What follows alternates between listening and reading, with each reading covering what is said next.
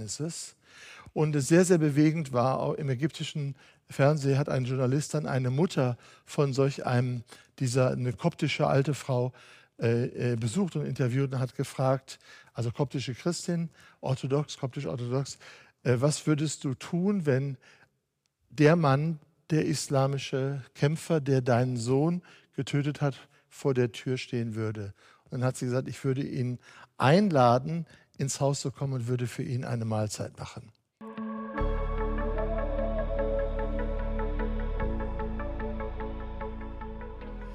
Also, wir sind am Ende unserer Glaubendenken-Konferenz und ich fand es großartig, den Messias Jesus auf der Spur. Was bedeutet es Jesus, der Messias? Dann auch von Fabian Grassel, ja, äh, das Thema Wahrheit, wahrer Gott, wahre Geschichte, wahre Auferstehung. Ich fand das großartig, wie das alles Hand in Hand gegangen ist, auch mit den äh, Workshops von Jasmin, von Simon, von Immanuel. Jetzt möchte ich gerne einfach ein paar zusammenfassende Sachen sagen, einige Dinge sagen unter dem Motto, was bedeutet es denn jetzt in der Nachfolge des Messias zu sein? Also ganz persönlich auf der Spur des Messias zu leben. Messias, ich glaube, die allerbeste Übersetzung im Deutschen wäre König. Wenn ich also sage, Jesus, der Messias, Jesus Christus, sage ich eigentlich, Jesus ist der König. Und er hat es gleich am Anfang gesagt, kehrt um, das Reich Gottes, die Königsherrschaft Gottes ist nahe herbeigekommen. Das heißt also, als allererstes erkennt ein Mensch, der ein Messias-Anhänger ist, Jesus als seinen König an und sagt, du bist es, auf dich richte ich mein Leben aus, von dir lasse ich mir sagen, wie es gehen soll. Du bist der König Jesus, König dieser Welt, König Israels, König meines persönlichen Lebens. Und jetzt trete ich ein in diese Königsherrschaft. Das heißt, ich drehe mich weg von anderen Mächten, anderen Gewalten, anderen Königsherrschaften und ich vertraue mich ganz deiner Königsherrschaft an. Das geht bis zu einer totalen Identifikation und wir wissen von den ersten Märtyrern im zweiten Jahrhundert, von denen wir so Märtyrerakten haben, zum Beispiel die beiden unerschrockenen Frauen in Nordafrika, Perpetua und Felicitas, dass sie immer wieder einfach nur sagten Christianus sum oder Christiana sum, also ich bin ein Christusanhänger, ich bin eine Messias-Nachfolgerin und damit gesagt haben, ich, das ist für mich das Wichtigste. Die Mächte dieser Welt haben mir nichts mehr zu sagen. Der, ich werde dem Kaiser nicht meine äh, Ehrerbietung als Gott erweisen. Ich werde ihn als Kaiser anerkennen, aber ich werde ihn nicht als Gott ehren. Das ist der große Unterschied, weil ich habe nur einen göttlichen König und das ist der Messias. So, wenn wir jetzt in die Evangelien schauen, dann sehen wir, dass der Messias, Jesus, Leute ruft und die werden dann seine Nachfolger, seine messianischen äh, Gefolgsleute.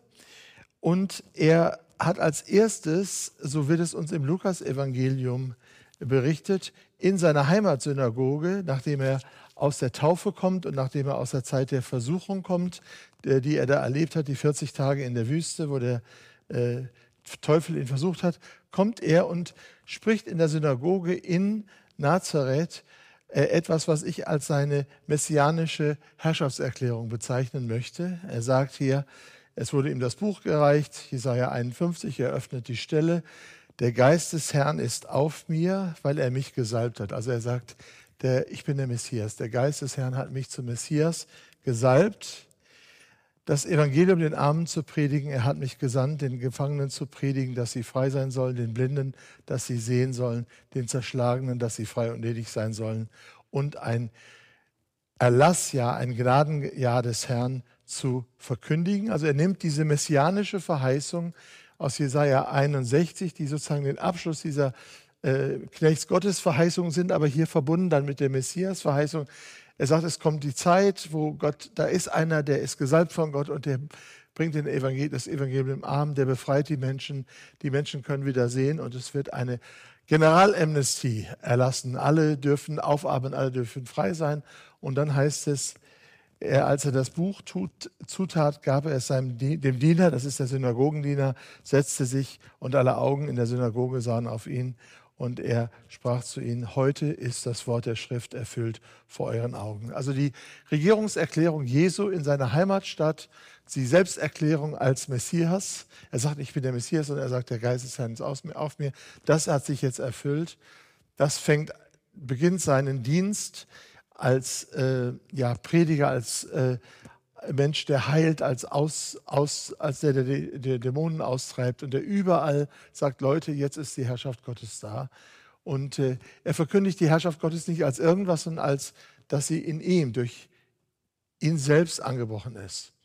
Und das Zweite, was dann kommt, ist das, und das berichtet uns Matthäus und aber auch Lukas, dass er eine, nicht nur diese Regierungserklärung als Messias gibt, sondern dass er dann auch eine messianische Ethik uns entfaltet.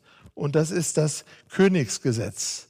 Also der Messias, der König, er ruft Leute in seine Gefolgschaft, die in seine Herrschaft eintreten.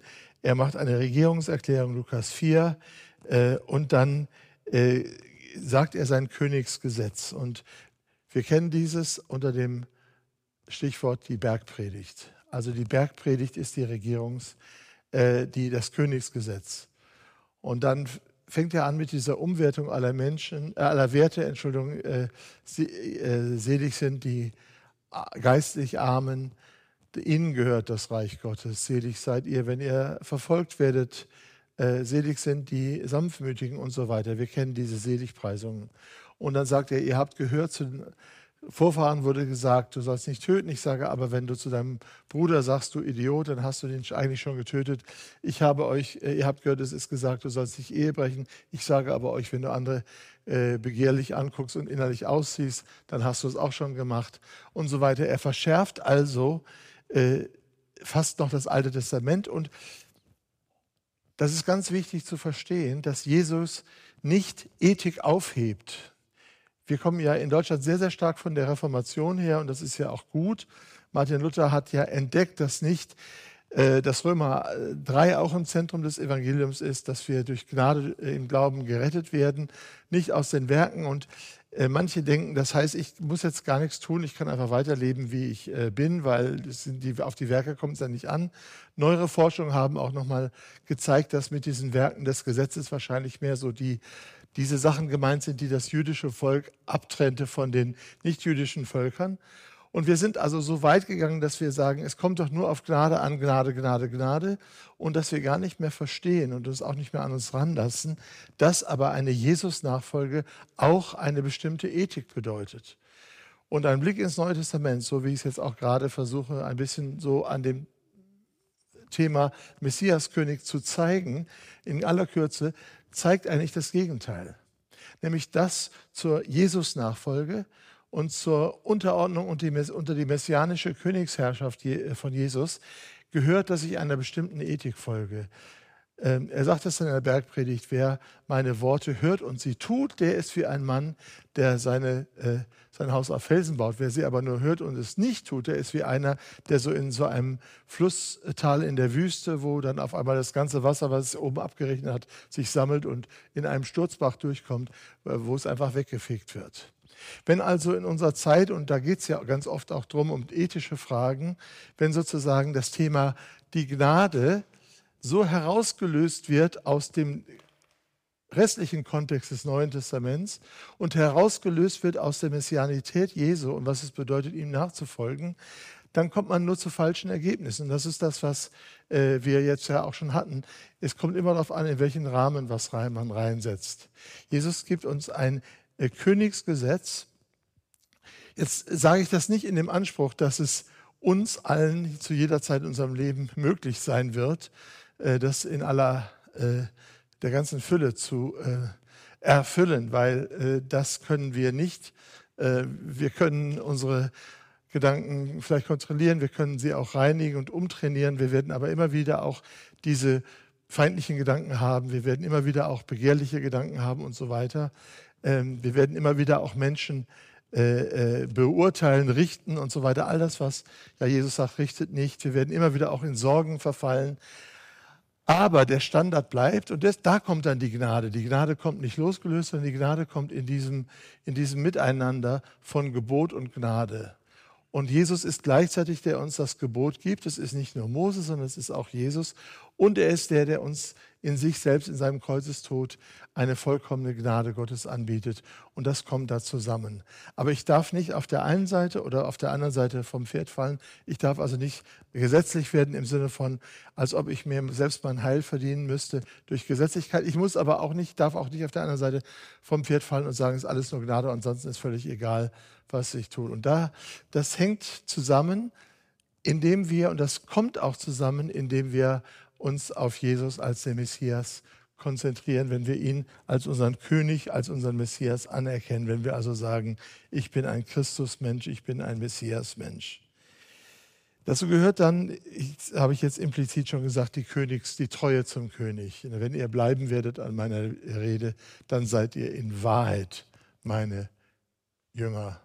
Das Bleiben, die Treue zum König, nicht wegzulaufen, Deswegen hat ja auch Petrus so geweint und hat gesagt, ich bin weggelaufen. Deswegen äh, äh, ist das sozusagen, war für ihn das furchtbar. Ich habe meinen Messias verraten. Ja? Ich konnte dem Druck nicht widerstehen, da als ich da in dem Hof war und befragt wurde, du gehörst doch auch zu diesem Messias Jesus. Und er sagte, ich weiß gar nicht, von wem du redest. Also auch hier werden wir nicht immer das vollkommen erfüllen, aber das heißt ja nicht, dass wir das nicht nennen, sondern wir wollen das Neue Testament in der Ganzheit wahrnehmen und wollen auch diesen Aspekt äh, wahrnehmen, dass zum Messias zu gehören auch heißt, seine Worte ernst zu nehmen, seine Regierungserklärung, ihn daran zu erkennen, sein Königsgesetz anzunehmen äh, und auch in dieser Treue zum König darin zu bleiben. Und deswegen gehen wir auch, und das hört sich jetzt vielleicht ein bisschen extrem an, in den Kampf mit dem König, gemeinsam mit ihm. Nicht gegen ihn, sondern wir führen einen geistlichen Kampf, weil Jesus einen geistlichen Kampf führt. Das heißt, wir sind also seine äh, Mitstreiter, wir sind seine Mitarbeiter. Wie sieht dieser Kampf aus? Die ersten Christen haben äh, sich taufen lassen als ein Zeichen der dieser Treue zum, zum König und äh, haben sozusagen, Sakrament heißt ja Fahneneid eigentlich. Sie haben einen Eid auf Jesus geschworen. Von jetzt ab folge, folge ich dir nach. Das ist der, der Eintritt, dass man sozusagen nicht nur irgendwie zur Family gehört, sondern dass man auch zu seiner Mannschaft gehört. Und sie haben dann gekämpft. Und wie haben sie gekämpft? Sie haben gekämpft durch das Wort ihres Zeugnisses und haben ihr Leben nicht geliebt bis an den Tod, wie es in der Offenbarung heißt. Der Kampf, so sagt es auch Paulus, den wir als Christen, als Messias-Anhänger äh, führen, ist nicht ein Kampf gegen Menschen, sondern ein Kampf gegen die Geistesmächte, die gegen äh, Gott stehen und die damit auch die Menschen kaputt machen. Und unsere Waffen sind nicht fleischliche Waffen, sondern sind geistliche Waffen. Es sind die Liebe, es ist die Demut, es ist das Wort Gottes, es ist die Bereitschaft zur Treue und im Zweifelsfall auch im Kampf sozusagen für den Herrn durch unser Zeugnis äh, zu sterben. So heißt es in der Offenbarung, ich sage es nochmal, äh, dass über die Überwinder, sie haben ihr Leben, sie haben überwunden durch das Wort ihres Zeugnisses und haben ihr Leben nicht geliebt bis an den Tod. Also der christliche Märtyrer ist nicht etwa ein Selbstmordattentäter, der sich und andere in die Luft äh, bläst, sondern der christliche Märtyrer ist der, der es Jesus nach äh, tut und als gewaltlos lebender Mensch äh, Leiden auf sich nimmt und im Zweifelsfall auch für seinen Herrn stirbt. Noch nicht mal für seinen Glauben, sondern für seinen Herrn stirbt. Und das ist etwas, was uns im Westen natürlich völlig fremd ist, was aber Realität ist, auch heute bei vielen unserer Glaubensgeschwister in anderen Ländern, für die das sozusagen immer zum Erwartungshorizont gehört, bereit zu sein für dieses letzte Zeugnis, das gewaltlose Zeugnis, äh, das zum Jesus, zu Jesus der Messias zu gehören. Und es war für die ersten Christen äh, normal, dass sie, dass sie vielleicht diesen Preis hätten, werden, würden zahlen müssen. Ich war vor ähm, einigen Jahren äh, in Ägypten, äh, zeitgleich als diese sogenannten 21 Märtyrer äh, äh, von Libyen, wo sie äh, gestorben sind, wo der, die Kämpfer des islamischen Staats, 21 ganz normale koptische Christen, also 20 Kopten, Ägypter und ein Ghana, ähm, äh, gefangen genommen haben und ihnen gesagt haben, also entweder ihr äh, schwört Jesus ab, ihr äh, bekennt euch jetzt äh, zum, äh, zu unserer Art des Islam oder wir werden euch töten. Und dann ähm, ist es ja so gekommen, dass keiner von denen äh, Jesus abgeschworen hat. Und dann hat ja der, der IS, also der, dieser sogenannte Islamische Staat, der damals so auf dem Höhepunkt war, auch zur Abschreckung an andere Christen äh, das Video gedreht und gezeigt, äh, wie die dann, wie die dann getötet wurden. Die wurden alle mit äh, verbundenen Augen und mussten nicht niederknien und dann wurden sie einer nach dem anderen geköpft. Und man kann auf dem Video hören, dass manche von ihnen als letztes Wort auf Arabisch dann sagten, Yasor, Yasor al-Messiah, Jesus der Messias, dass sie sozusagen zu Jesus gerufen haben. Das waren jetzt keine Theologen, keine Bibelschüler, das waren ganz einfache Leute, die als Gastarbeiter in Libyen gearbeitet haben, die also von ägyptischen Familien kamen, die auch nicht viel Geld hatten, wo es notwendig war, dass die Männer in anderen äh, Ländern arbeiten. Und äh, sie haben aber ihren Glauben nicht verleuchtet. Sie haben also diesen Kampf geführt, einen geistlichen, einen geistigen Kampf, den Kampf des Zeugnisses. Und es sehr, sehr bewegend war, auch im ägyptischen Fernsehen hat ein Journalist dann eine Mutter von solch einem, dieser, eine koptische alte Frau, äh, äh besucht und interviewt und hat gefragt, also koptische Christin, orthodox, koptisch-orthodox, äh, was würdest du tun, wenn der Mann, der islamische Kämpfer, der deinen Sohn getötet hat, vor der Tür stehen würde. Und dann hat sie gesagt, ich würde ihn einladen, ins Haus zu kommen und würde für ihn eine Mahlzeit machen.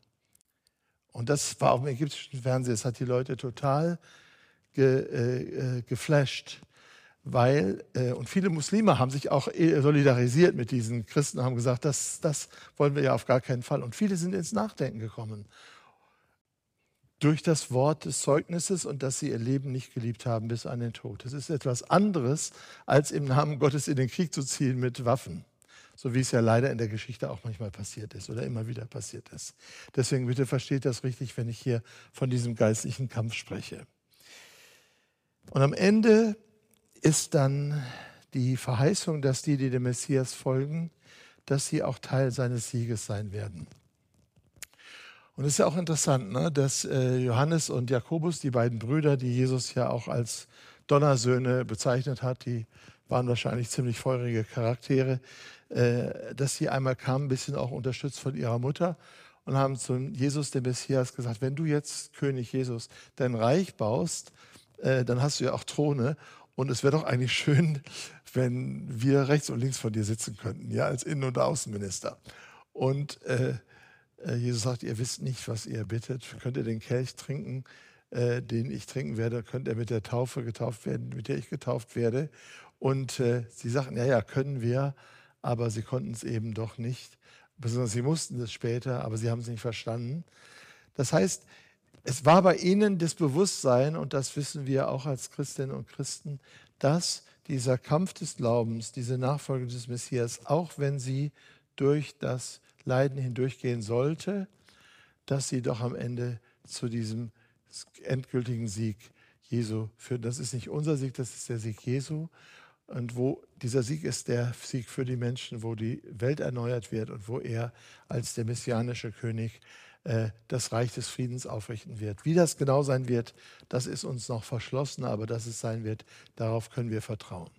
Deswegen finde ich es spannend, dass wir nachdenken über Jesus als den Messiaskönig, dass wir auch das, äh, uns fragen, was bedeutet es, dass ich als Mensch, als Christin, als Christ zu diesem Messias gehöre und dass ich äh, auf seiner Spur bleibe. Was bedeutet das für mein tägliches Leben? Was bedeutet das für meine, mein Reden? Was bedeutet das für mein Handeln? Was bedeutet das für mein Zeugnis? Was bedeutet das für meine Erwartungen, was die Zukunft betrifft? All diese Dinge sind da drin. Deswegen äh, Finde ich es großartig, dass wir jetzt diese Konferenz hatten. Ähm, Glauben, Denken, Konferenz Nummer zwei, Truth, mit dem Schwerpunktthema Messias, der wahre, äh, wahre Mensch, wahrer Gott, all die Hoheitsziele des Alten Testamentes in Jesus erfüllt. Und wir als Messias-Nachfolger äh, dürfen Anteil haben an äh, seinem großen Geschenk, dass er uns gerufen hat zu sich, dass wir auf den Ruf antworten dürfen, wo er sagt, kehrt um, denn die Herrschaft Gottes ist nahe herbeigekommen und alle, die zu Christus gehören, sind Leute, Leute zum Messias gehören, die diesen Ruf angenommen haben und gesagt haben, ja, das will ich. Ich will umkehren und ich will zu dir gehören.